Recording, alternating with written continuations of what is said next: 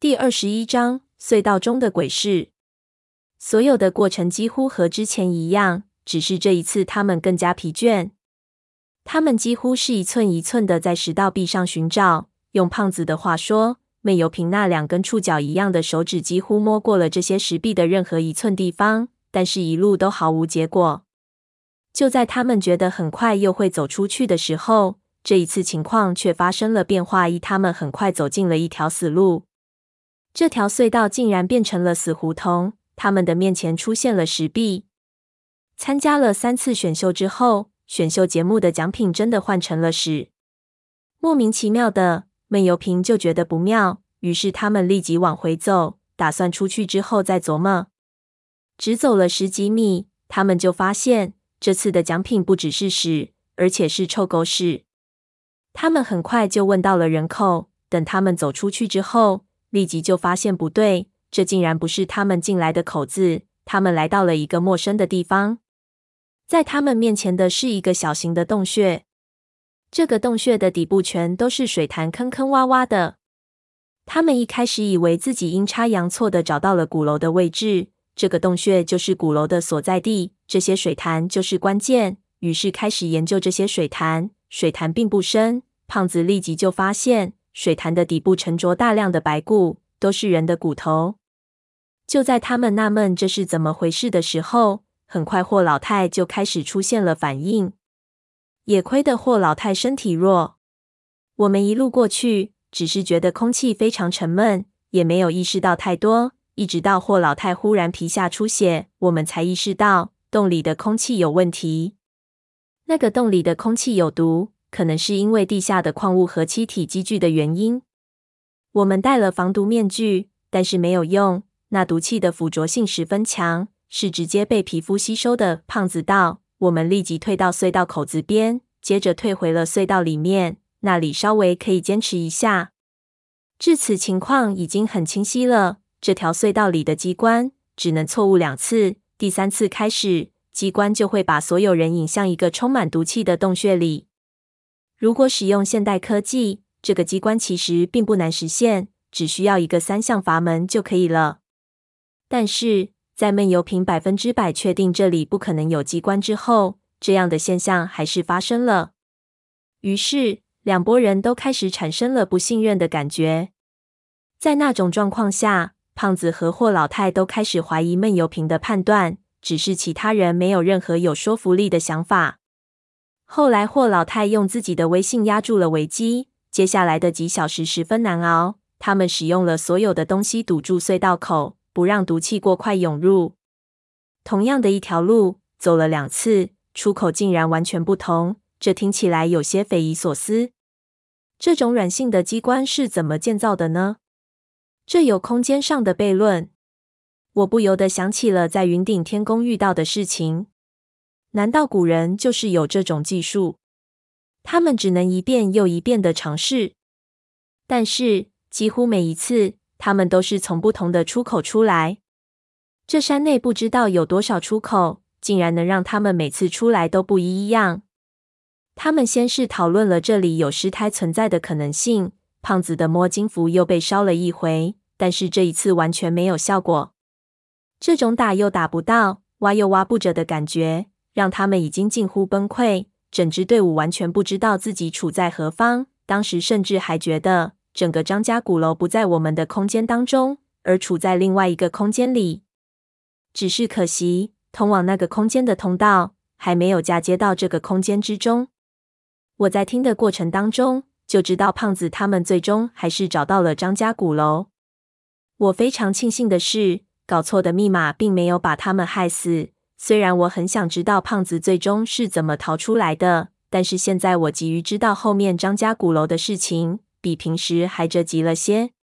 不用跟我说这些细节，直接告诉我结果。我说：“你们最后是怎么进入鼓楼的？”胖子摇头：“不是我们，是他们。我没进去，我也不知道他们是怎么进去的。你别急。”我不是要从头说起，我说上面这些是有意义的，接下来发生的事情就是关键。我只能告诉你经过以及他们一定还活着的理由。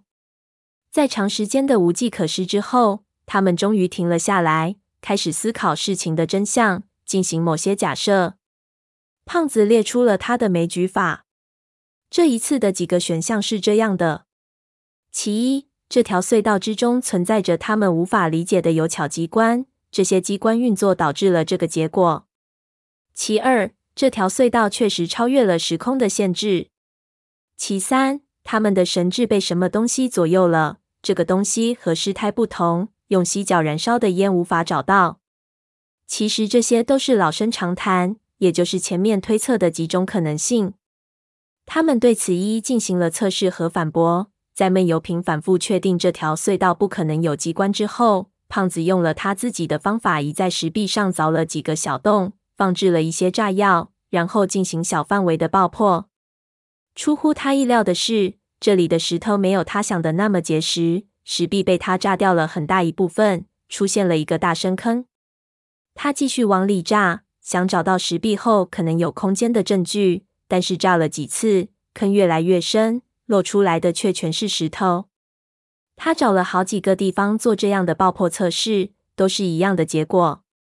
机关不可能埋在太深的岩石后面。第一条被验证是不可能的。第二条，胖子压根就不相信。他对尸胎耿耿于怀，认为一定是隧道里有什么东西迷住了他们，想让闷油瓶一路洒血，看看有没有效果。闷油瓶没有理他。但提出当时唯一一个可能让他们获救的办法。他们在隧道的两头各站一个人，在人口处的人一定不会变。但如果隧道的出口会移动的话，在隧道里行走的人往回走，从人口再次进来之后，守在隧道出口的人就有可能看到隧道口移动的真相。因为在隧道出口发生的状况可能让人匪夷所思，所以这个人选必须是闷油瓶，而胖子守在人口的位置。其他人以最快的速度重新问到人口，通过隧道。胖子之所以会被选在人口的位置，是因为在当时霍老太的队伍中，只有他和闷油瓶两个人还保持着相当的行动力。这和胖子与闷油瓶之前大量匪夷所思的经历是分不开的。所以在其他人都近乎崩溃的时候，他们两个人几乎都在单干。当时他们分了工，闷油瓶戴了手套。绑住裤管袖管的缝隙，进了洞穴。从此，他就没有再出现过。他们中的一个人出去看情况，只去了三分钟就跑了回来，说闷油瓶竟然不见了。所有人都崩溃了。胖子也出去看，一个水潭一个水潭的去看，发现闷油瓶果然不见了。职业失踪人员果然名不虚传，我心说。后面又发生了很多事情。我们的中毒情况越来越严重。后来我照了过去，胖子说道：“等我醒过来的时候，我就发现身边所有的人都不见了。也亏得这样，胖子现在才能和我说话。因为这一次进人隧道的队伍至今没有回来。胖子一直等到第二天天亮，才确定事情不妙，只得往隧道里走去。这一次，他就发现隧道发生了变化。”往里走了十几分钟，他再次走出了隧道，但是这一次他没有回到山外，而是进人了一个黑暗的地方。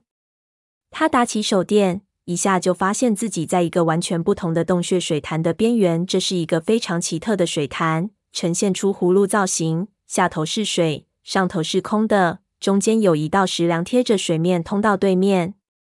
胖子走了过去，发现对面是死路，而在石梁的中段。他看到水面下有一些东西，那是水面之下的一块平面，不知道是什么材料凿出来的。胖子伸手下去按了几把，发现还比较结实，于是下了水，贴近水面看，这块平面反射出非常耀眼的光亮。他发现这是一面镜子，一整个水面下一巴掌深的地方，有一面两三丈宽的镜子。